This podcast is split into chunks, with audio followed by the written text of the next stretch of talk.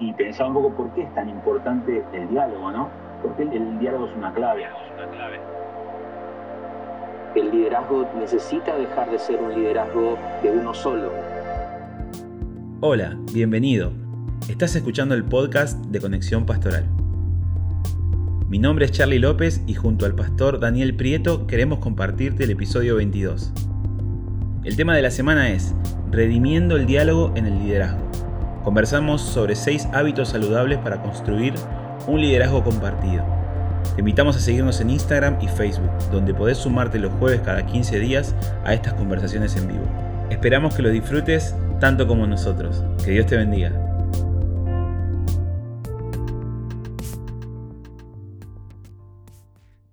Bueno, hermano, bienvenidos a todos los que están del otro lado. Vuelvo a decirlo, no sé cuántos seremos, pero quizás no estás escuchando en vivo, pero nos estás escuchando a través del podcast. Bienvenidos a todos al podcast de Conexión Pastoral. Hoy seguimos con la serie de Iglesia Más Horizontal.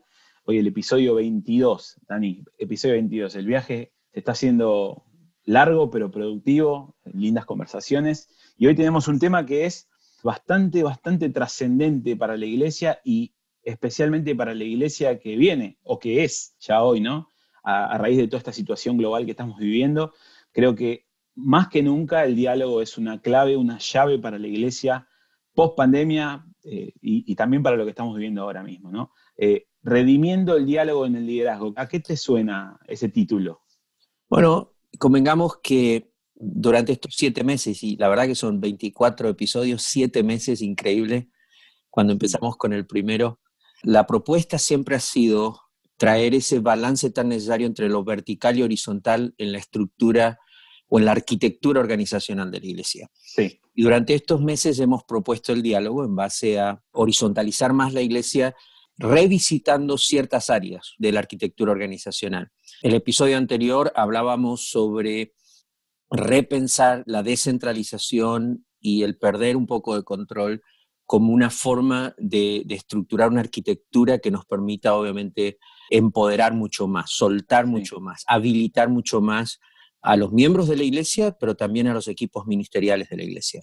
Sí. Creo que hoy esto me suena que estamos visitando otro área que hemos planteado sobre cómo podemos hacer mucho más horizontal la iglesia y es revisitando la forma en que lideramos. O sea, no podemos mm horizontalizar la iglesia y desverticalizarla, si existe tal expresión, si no, revisitamos la forma en que estamos liderando los que lideran la iglesia. Y cuando pienso en revisitar liderazgo, lo primero que estoy pensando entonces es en cómo el liderazgo necesita dejar de ser un liderazgo de uno solo, es un liderazgo centralizado en un personaje y empieza a ser un liderazgo mucho más compartido, es decir, tenemos que pluralizar el liderazgo, tenemos que entender que eh, desde el principio bíblico, donde cada vez que vemos el liderazgo en la iglesia en el Nuevo Testamento era un liderazgo mucho más horizontal, era un liderazgo donde había más de una persona en posiciones de liderazgo.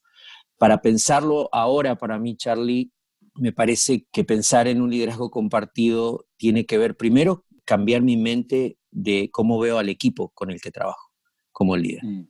Y yo pienso que mm, tengo que dejar de ver a, mi equipo simplemente como un grupo de, sirvientes que me sirven a mí como líder y empezar a, pensar que son un grupo de líderes que están junto conmigo liderando. Totalmente, sí. Entonces, es cambiar mi visión, cambiar mi perspectiva de con quién estoy trabajando y valorar eso, ¿no? Valorizar el hecho de que cada uno de los que están ahí, el equipo que quiero liderar, es un equipo de gente inteligente, una gente capaz, gente equipada por Dios, que tiene talentos, que tiene dones espirituales, pero que también tiene la capacidad de contribuir a la dirección del ministerio, de la iglesia, de la organización. Iba pensando en, en, lo que decías, lo primero que venía a la mente, pensar, ¿no? Empezar a pensar juntos, estamos acá con el pastor Daniel Prieto, charlando un poco, para los que se van sumando, sobre cómo podemos redimir el diálogo en el liderazgo. Y pensar un poco por qué es tan importante el diálogo, ¿no? ¿Por qué el, diálogo es una clave? No sé, vos qué pensás, ¿por qué es tan importante poder dialogar? ¿sí? Yo pienso que hay dos o tres cosas que necesitamos mencionar y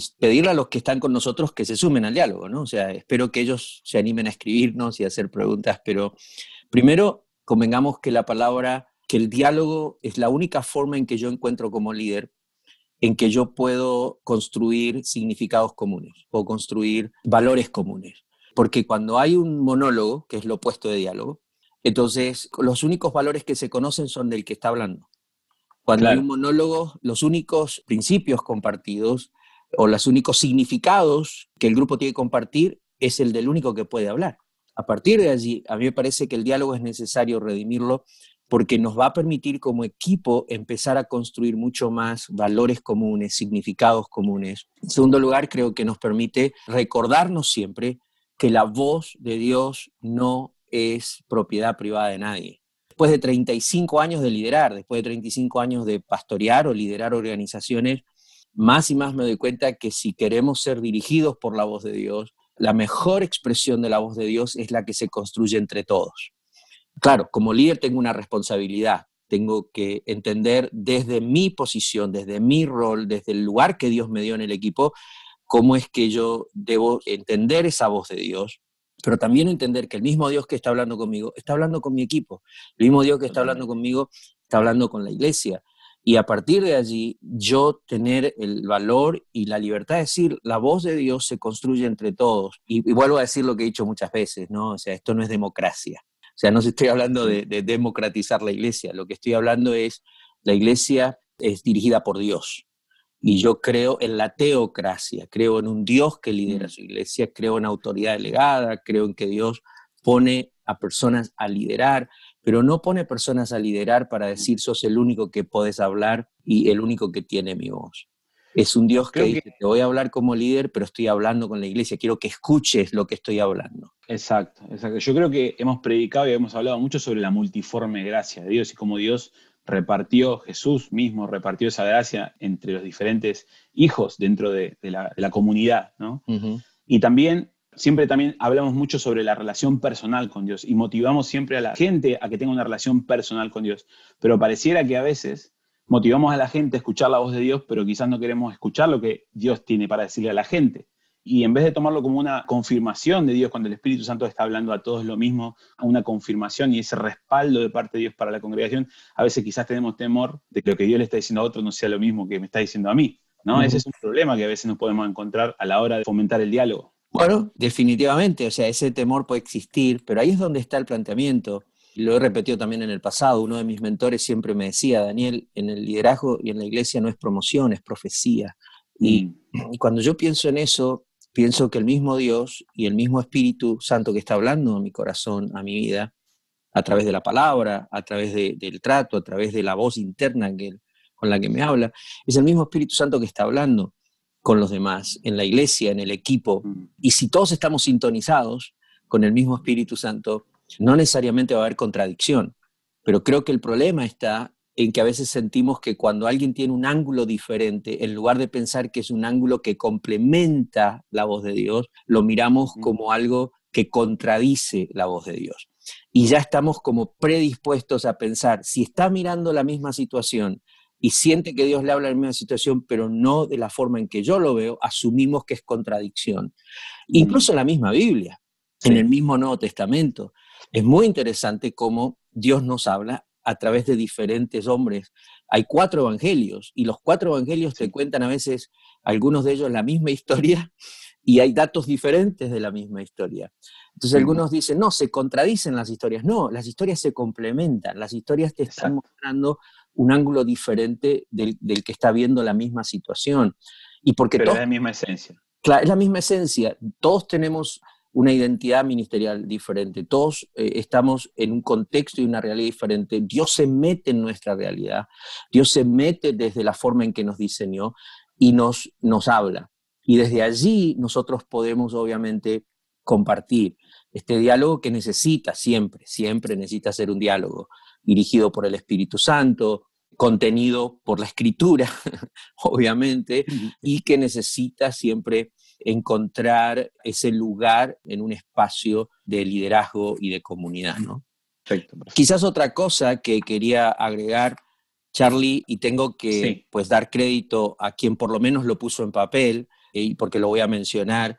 Bueno, Paula me regaló el libro de Lucas Magnin, La rebelión de los santos. Y es interesante porque eh, Lucas, en uno de los capítulos, él habla de este caso y esta situación del diálogo y de la importancia de, redimir la conversación, de la unidad en la iglesia y se, y se, mete en el asunto del diálogo. Y él hace una referencia que es muy interesante porque uno, uno la conoce, pero, pero al leerla me siento obligado a decir, miren, lean el libro Lucas porque lo explica muy bien. Eh, él dice, miren, la palabra monólogo y la palabra diálogo tienen las dos, están construidas en función de la palabra logos. Mono, logos, diálogos. Y la palabra logos es una palabra griega que todos entendemos que es la palabra que no solamente a nuestro español es la que construye la palabra lógica, ¿no? Es la que le da sentido a algo. Es, la palabra logo habla de la palabra que le da valor y que le da sentido a una situación o algo que está pasando o algo que ocurre. Y entonces le da un razonamiento, le da una lógica. Y es interesante porque cuando yo quiero plantear un liderazgo compartido desde el monólogo, la única lógica que vale es la mía. Claro. Pero cuando quiero compartir desde el liderazgo compartido donde entiendo que los demás también tienen cerebro, también tienen un espíritu que puede escuchar al Espíritu Santo, también leen la escritura y hay una interpretación de la escritura desde su propia realidad y contexto. Entonces puedo aprender a creer y a pensar que hay una lógica en el diálogo es donde necesita esa conversación. No es mi lógica la única que vale, es la lógica del equipo. Y la única forma de construir una lógica de equipo es cuando hay diálogo, cuando abrimos el campo y, los líderes nos bajamos del pedestal, del ego personal, de la satisfacción personal, o quizás de esa idea de querer dejar algo que se lleve mi sello y decir, entremos en una conversación donde quizás la lógica de Dios hace más sentido con la lógica de todos juntos, ¿no? Claro. Sí, totalmente, totalmente. Pensaba en esto de que nosotros venimos hablando de iglesia más horizontal, venimos hablando de un liderazgo más horizontal, una iglesia menos verticalista, pero a la vez no podemos olvidarnos que estos procesos son transicionales, ¿no? Quizás pensar en, un proceso de un cambio rotundo puede llegar a asustar a, ciertas personas o pueden llegar a pensar, bueno, pero ¿cómo hago? Tengo otro paradigma, estuve toda la vida haciendo esto y ahora ¿cómo hago para hacer aquello?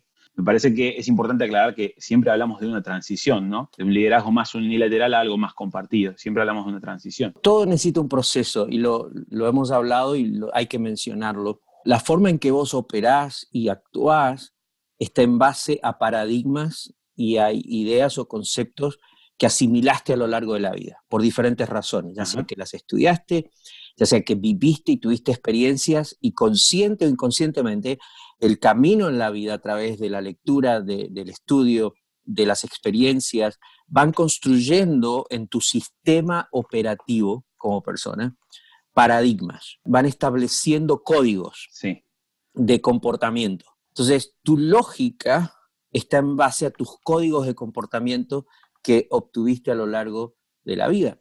Entonces, si, mm. si a lo largo de la vida tu experiencia venís de un hogar completamente autoritativo donde la única palabra que vale o la única opinión que vale es la de una persona en esa casa. Y no, no existe la oportunidad de, aunque sos joven o niño, decir, aunque es niño, todavía tiene, quizás tiene una opinión válida y podemos escucharlo. Entonces, automáticamente te empezaron a codificar y tu sistema operativo siempre te va a decir, el que está en control es el único que tiene la lógica del diálogo. Mm.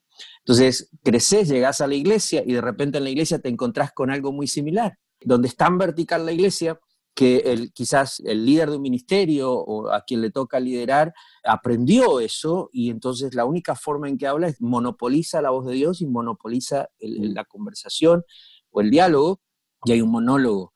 Hablamos en monólogo, compartimos la visión desde un monólogo y no existe la oportunidad de conversar y decir, a dónde Dios nos quiere llevar, qué es lo que Dios quiere hablar. Claro, desde una base clara de entender la voz de Dios y como líderes asumir que hay una mayor responsabilidad de discernir la voz de Dios, porque al que más se le da, más se le demanda.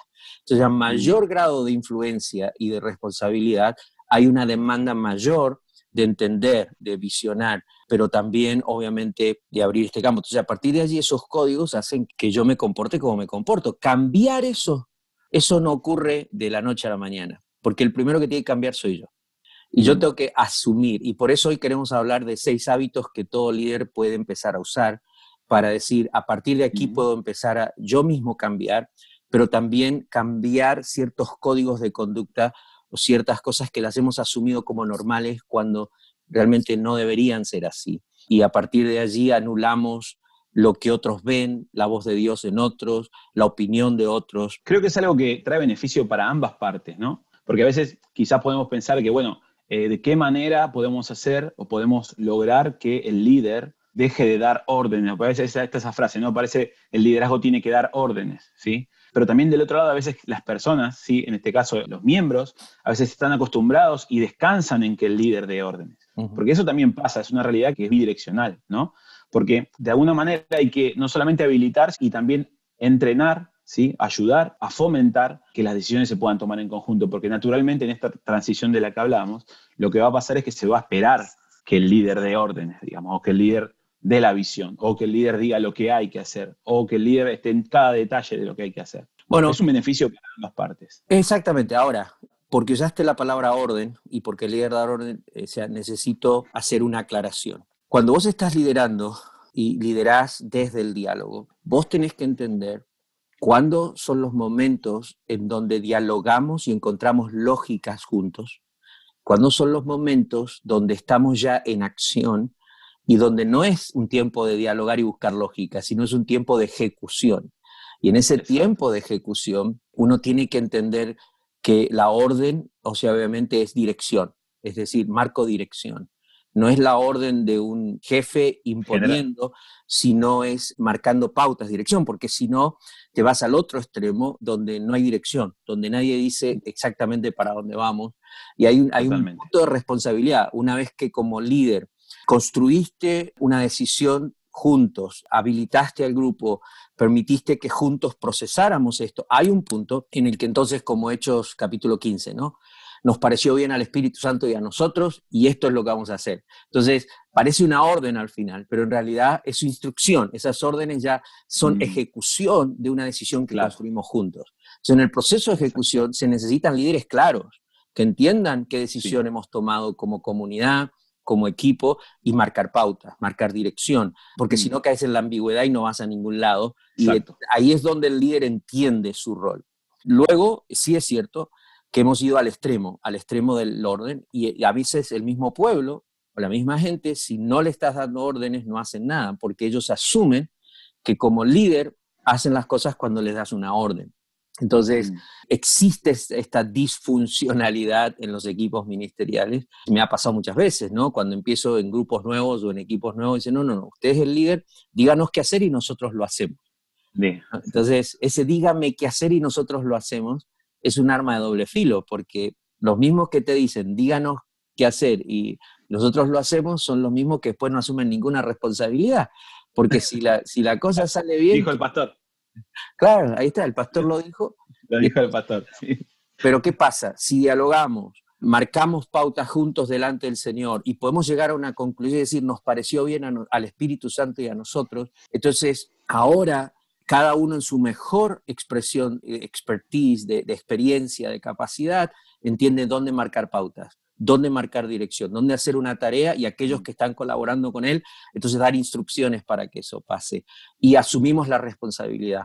Salimos, yo, yo solía decir y suelo decir en mis reuniones de directiva de la iglesia, te lo comentaba antes de empezar el vivo, eh, es interesante porque yo mismo he tenido una transición, o sea, no, yo tengo 35 años liderando yo comencé en un estilo de liderazgo que era un liderazgo más monólogo, ¿no? O sea, yo, yo venía, traía visión, marcaba pautas y, nada, yo esperaba que todo el mundo hiciera lo que yo estaba diciendo como líder. En el camino mm. yo empecé a cambiar y luego una cultura de cambio. Como siempre lo he dicho, las culturas se cambian una historia a la vez, un paso a la vez, donde vamos construyendo historias y otros se dan cuenta del valor de un principio y empezamos a cambiar empezamos a, ajustar nuestros códigos operativos. Entonces, yo he llegado a un punto en que yo llegaba a la reunión de la directiva de la iglesia y venía con ciertas cosas que pensaba que teníamos que hacer y salía y íbamos a hacer algo completamente diferente, porque al exponerlo, mm. obviamente el grupo traía su opinión, era gente eh, capacitada, con experiencia, y a partir de allí construíamos algo. A otras veces venía y, este, y hacíamos ajustes, pero era mi responsabilidad empezar a discernir, entender que es tiempo de caminar en esta dirección, es tiempo de mm. hacer esto, ¿qué piensan ustedes? Yo estoy sintiendo esto, quiero escuchar si es lo mismo que Dios está hablando en el corazón. Y a partir de allí empezamos a tomar decisiones. Pero yo siempre decía, una vez que de las puertas aquí cerradas donde estamos hablando como equipo, todos tenemos que salimos de acá, salimos con una decisión donde todos vamos a asumir las consecuencias y la responsabilidad. Y si no estamos disponibles para eso, entonces no tomamos ninguna decisión juntos. Exacto. Entonces, ¿no? Porque todos asumimos la responsabilidad del éxito o del fracaso. Siempre recuerdo un, documental en uno de los viajes donde iba a una conferencia, y puse en el avión un documental de cuando fue la primera expedición a la Luna, ¿no? Y el ingeniero que dirigió la operación, él dijo una frase que me, me impactó. Dijo, por siete minutos o por media hora, no recuerdo el tiempo, perdimos completa comunicación no sabíamos qué estaba pasando, si había aterrizado en la luna, si no. Pero él dijo, pero todos, todos, los cientos de personas involucrados en producir la nave que iba a llegar, de la tecnología, todos los que estuvimos involucrados, asumimos esto. La derrota o el éxito era de todos juntos. Mm. Si era una derrota, mm. era derrota de todos. Y si era éxito, era el éxito de todos.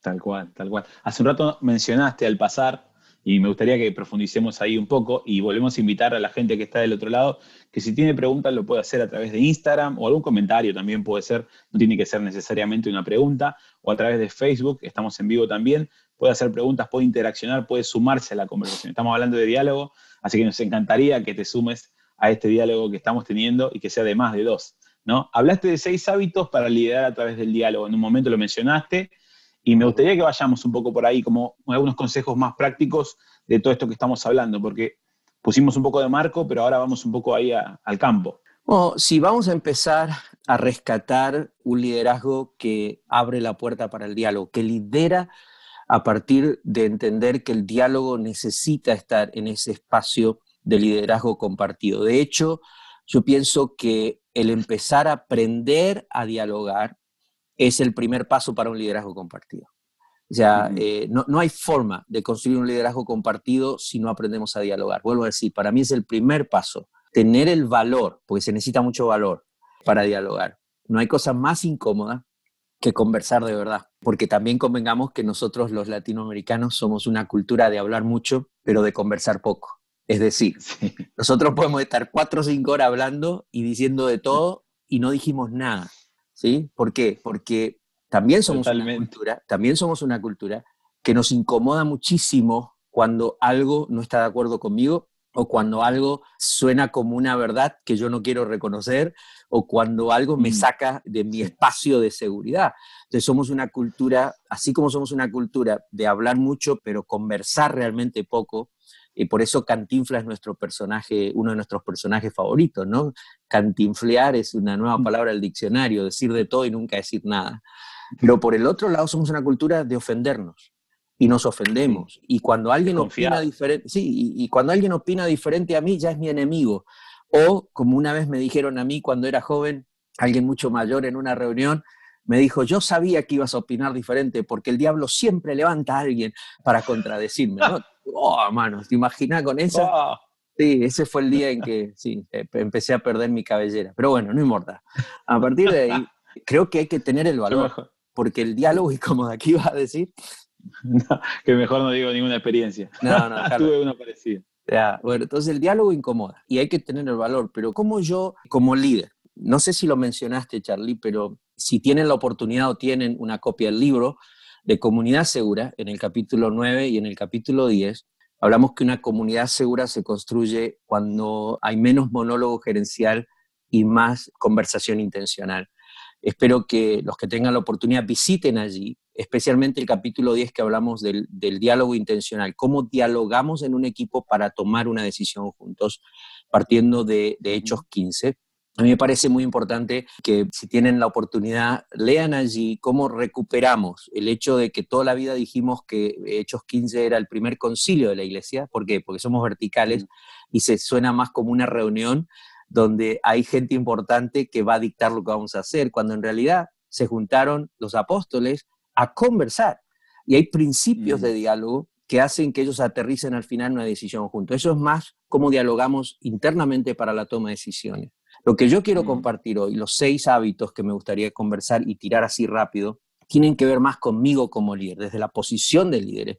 Cómo yo me comporto, qué cosas yo debo hacer para dar el permiso a mi equipo y mandar el mensaje a mi equipo todo el tiempo, ustedes pueden hablar, vamos a dialogar, vamos a tomar espacios para construir juntos una lógica de Dios en esto. Para tomar decisiones existe el permiso de que cada uno sea vulnerable y aunque incomode, vamos a pasar por el proceso. Entonces, hay seis que quiero mencionar rapidito y quizás a partir de ahí. Y tenés siempre la libertad de pararme, Charlie, si hay preguntas o hay comentarios, no hay, nada más. Pero número uno, el primer hábito que todo líder que empieza a transicionar de un monólogo a un liderazgo donde habilita el diálogo es aprender que el líder tiene que verse más como un facilitador de conversaciones. Es decir, ese es el hábito número uno. Cambia la forma en que te ves frente al equipo cuando estás en reuniones. Mm. Y aprende a ser un facilitador de conversaciones. ¿Por qué? Porque tenés que entender y tenés que creer y tenés que de alguna forma mandar el mensaje que todos tienen un lugar en la mesa del diálogo mm. sin importar su edad. En el caso mío que trabajo en un país donde la mayoría de nuestros equipos son de, los miembros son de muchas nacionalidades, no importa la edad o la nacionalidad, todos tenemos la oportunidad de expresar libremente en nuestras reuniones porque entendemos que todos tenemos una opinión que tiene que ser respetada, que tiene que ser valorada y que tiene que ser recibida. Entonces, si a mí me mm. preguntan como líder, ¿cómo iniciaste la transición para un liderazgo más de diálogo? Que luego obviamente, como dije, te permite dar no tanto órdenes, pero dirección en la tarea misma, es que cambié mi postura de ser simplemente el gerente, el director de una reunión y me transformé en un facilitador de conversaciones. Aprendí a, a verme como un facilitador, aprendí a pensar no voy allá a explicar algo nada más, voy allá mm. a juntos entender y discernir algo y mi responsabilidad es entonces crear ese espacio donde todos tienen el permiso de hablar y de lo que opinan es respetado, es valorado y es recibido. Mm. El segundo hábito, mm. nunca silencies el punto de vista de alguien para darle más valor al de otra persona en la mesa. Fíjate, si vos entrás y empezás a construir esta cultura de facilitador, o sea, Daniel, el líder, el pastor principal de la iglesia, que en una cultura extremadamente vertical, en una arquitectura organizacional vertical, soy la persona que nadie puede contradecir y entonces me transformo en un facilitador. Miren, muchachos, hablemos, o sea, y usar esta palabrita, ¿no? Vamos a conversar, en lugar de decir, vamos a tratar los temas de la agenda empezar a decir, vamos a conversar, conversemos sobre algunas cosas que son importantes y juntos tenemos que tomar decisiones y aprender conceptos de facilitador. Entonces, lo segundo es, la gente va a empezar a hablar, la gente va a empezar a compartir. Y entonces ahí tenés que estar listo porque el segundo hábito es aprender a no silenciar a la gente. A veces silenciamos, como decía un famoso eh, cómico mexicano también, sin querer queriendo, eh, empezamos a silenciar a, personas para darle más el valor de opinión a otra persona, porque como me incomoda a veces algo que parece diferente a lo mío, necesito a veces como líder empezar a, ver quién está diciendo algo más parecido a mí. Entonces decimos, ah, no, no, no, pero miren, eh, está bien lo que decís, pero lo que él está diciendo es lo que cuenta.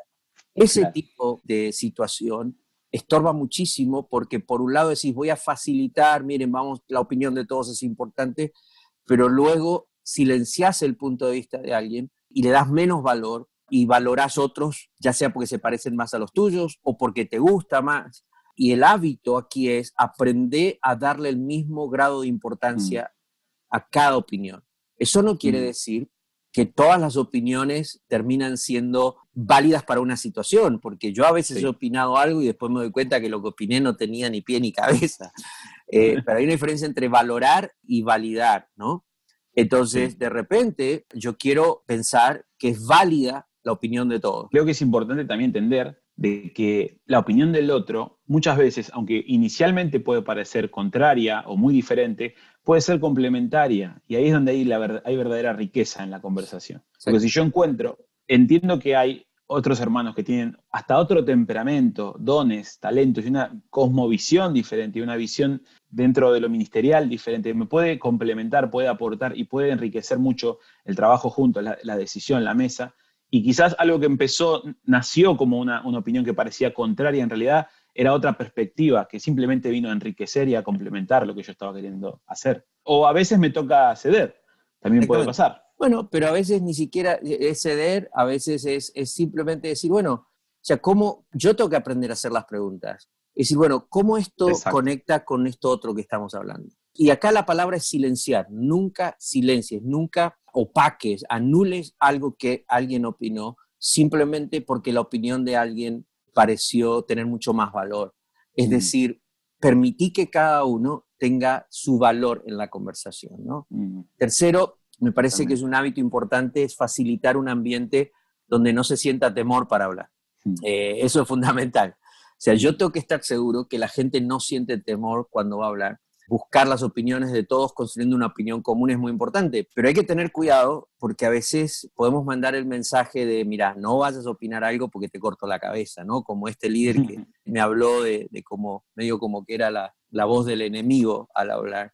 O sea, tenemos que asegurarnos que no hay temor, que el ambiente está libre de ese temor y que sí puedo hablar y a partir de allí no se trata como que no soy, eh, a ver, hay varias formas que, hay varias cosas que pueden pasar de sentir temor. Número uno, que te sientas que te van a atacar. Y cuidado, porque este es un hábito del líder, pero es el hábito que todo el grupo tiene que cultivar, porque hay personas a veces mm. que son, eh, hay personalidad. Déjame plantearlo de acá. Hay diferentes personalidades. Entonces yo estoy como líder promoviendo, miren, vamos a hablar, la opinión de todos es importante, voy a facilitar, ya, ya me pongo como un facilitador y quiero darle valor. Cuando alguien va a opinar, quiero, quiero estar seguro que a todos les doy la misma importancia, pero también quiero que no tengan temor. Pero si hay alguien en el equipo que de repente cada vez que alguien va a hablar, su personalidad es muy impositiva y ¡pum! sale con una frase que lo golpea al otro, no importa que el líder esté diciendo no tengan temor, el otro no va a hablar porque sabe que hay alguien en el equipo que inmediatamente, diríamos en Argentina, le va a retrucar mm. sin siquiera tener la gentileza de decir, a ver, a ver, déjame entender lo que estás diciendo. Es siempre, bueno, si no opinas como yo, entonces opinas diferente a mí. Mm, ¿no? Sí, y entonces, ah, y no existe esa oportunidad de decir, a ver, déjame entender lo que estás diciendo. Cuarto, creo que es importante cultivar un ambiente que permite nuevas ideas. Si me parece que redimir el diálogo, los líderes tenemos que cultivar un ambiente de nuevas ideas, ayudando a que los miembros del equipo desarrollen esas ideas compartidas. Mm. Eh, en términos gerenciales o de liderazgo, dicen que las organizaciones, hay dos tipos de aprendizaje en una organización. Está el aprendizaje de mantenimiento y el aprendizaje innovador. Entonces, el aprendizaje de, mantenimiento es donde las únicas ideas que valen son las que mantienen lo que ya tenemos. Y el aprendizaje innovador de una organización es cuando buscamos ideas nuevas, ideas que nos ayuden a mantener lo esencial, lo que es vital, lo que no es negociable, pero buscar entonces lo nuevo que nos mantiene relevante mm, al ambiente, al momento, a la historia. Y creo que como iglesia, y más que nunca, pensando que estamos en una pandemia de más de siete meses y una cuarentena de siete meses, donde la iglesia se va a enfrentar a una nueva normalidad, a una nueva realidad. De hecho, ya se están enfrentando.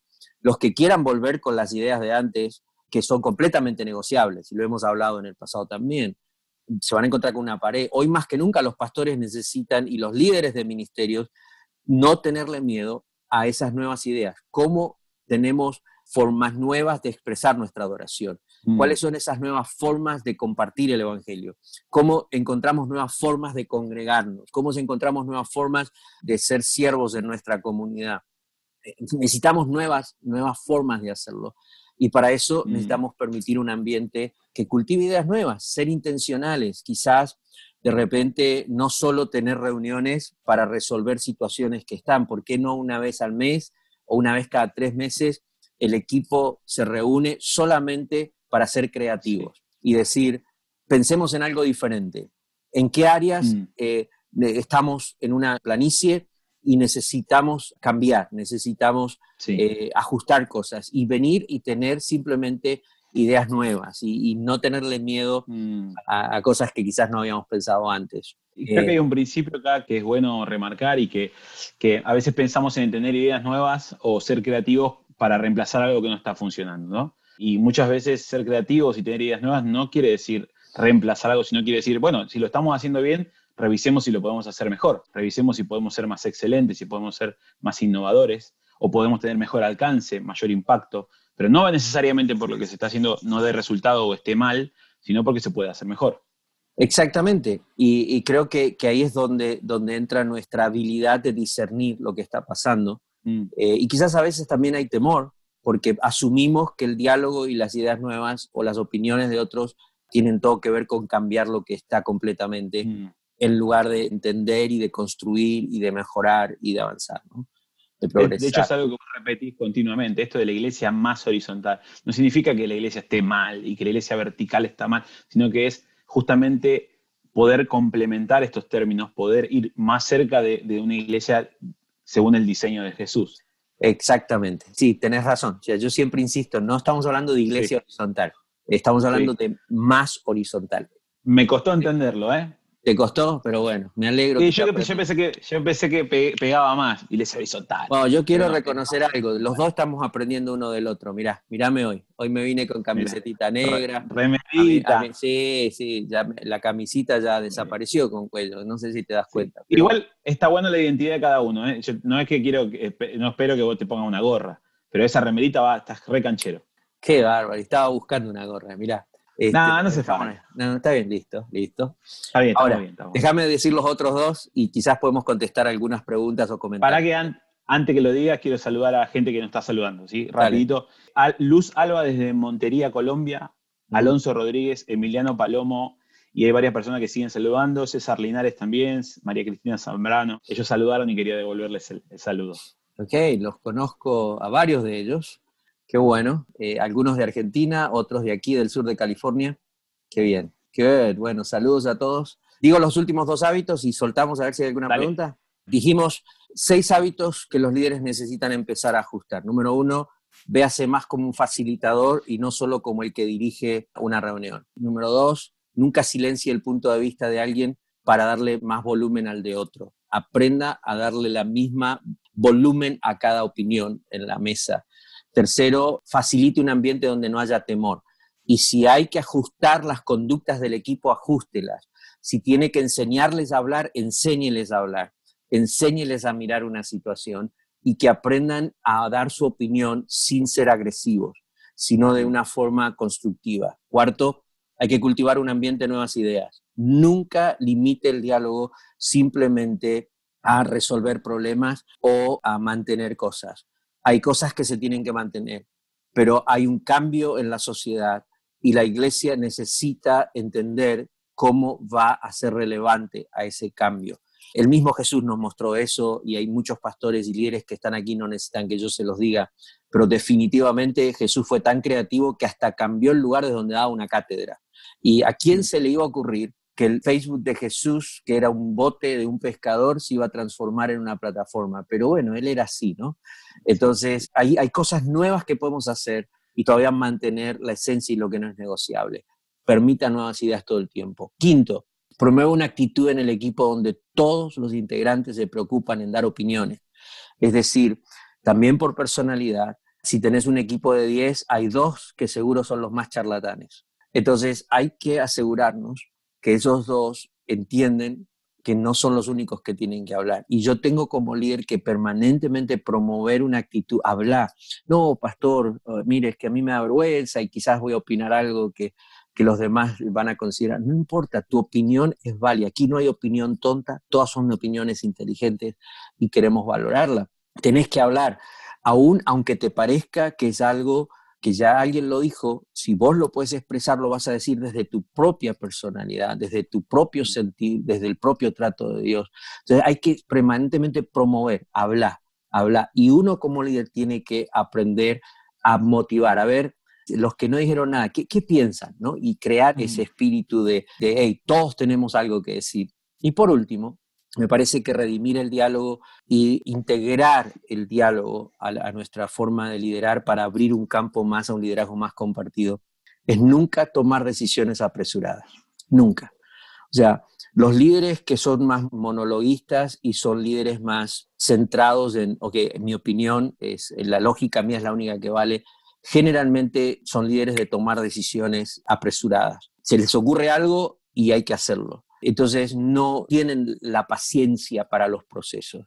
Entonces, un buen hábito es no tomes decisiones apresuradas. Establecer procesos donde querés considerar la opinión de todos, donde toman el tiempo para orar, donde se permiten que las ideas y las decisiones maduren. Una idea, una decisión necesita madurar para entonces avanzar en una decisión que realmente revele la sabiduría de Dios que está basada en la palabra, que usa las experiencias de la vida, que analiza los elementos que están involucrados en la situación y entonces sus posibles consecuencias y avanzamos a través de decisiones que han tomado, han tenido la oportunidad de madurar a través del diálogo, de la palabra del Espíritu Santo. Tampoco estoy diciendo, tomate 25 años para tomar una decisión, ¿no? Porque, o sea, es como, eh, no se trata de sacar el fruto verde del árbol, pero tampoco dejarlo que se madure y se pudra, ¿no?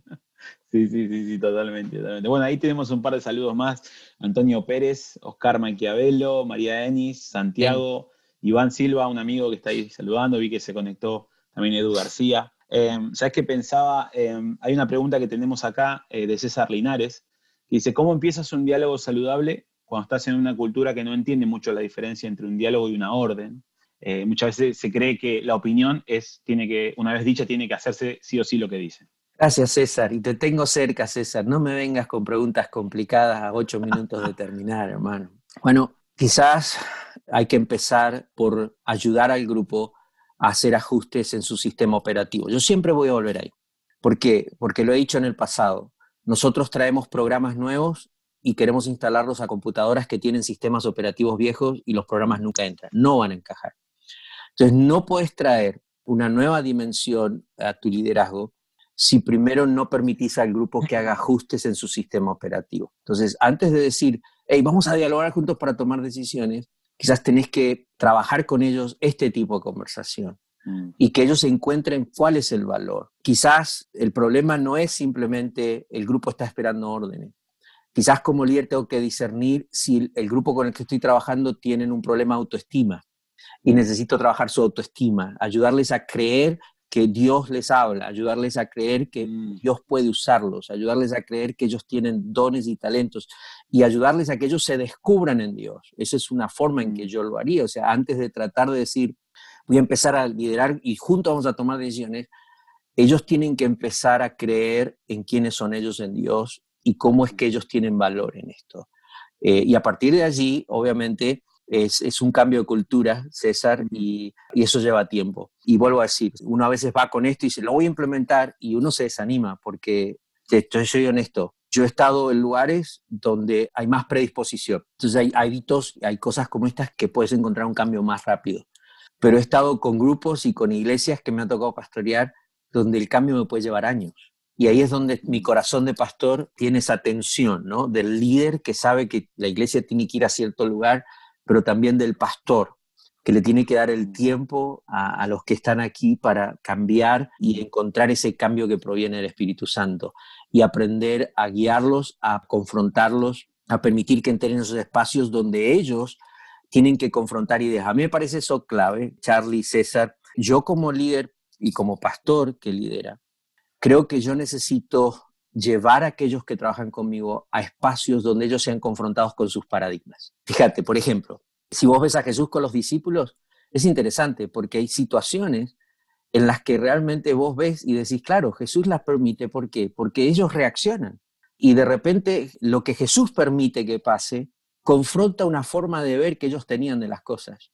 Desde Judas con la mujer que rompió el perfume, ¿sí? hasta el mismo Pedro cortando la oreja en una situación de crisis, eh, los discípulos yendo a ministrar y volviendo. O sea, habían momentos que Jesús permitían que cosas ocurrieran y algunas de esas cosas que ellos hacían eran un fracaso. O sea, los discípulos fracasaban lo que estaban haciendo, pero era el espacio y el momento para decir, ven, hay que cambiar un paradigma acá. Aquí es donde hay que mm. Hay que provocar momentos donde ayudamos a, los que están con nosotros en el equipo a decir, ah, por eso necesitamos este cambio, aquí es donde está. Mm. Y por otro, ayudarles a crecer, a, tener una autoestima en el Señor donde hay mucho más valor en quiénes son ellos y cómo pueden aportar algo.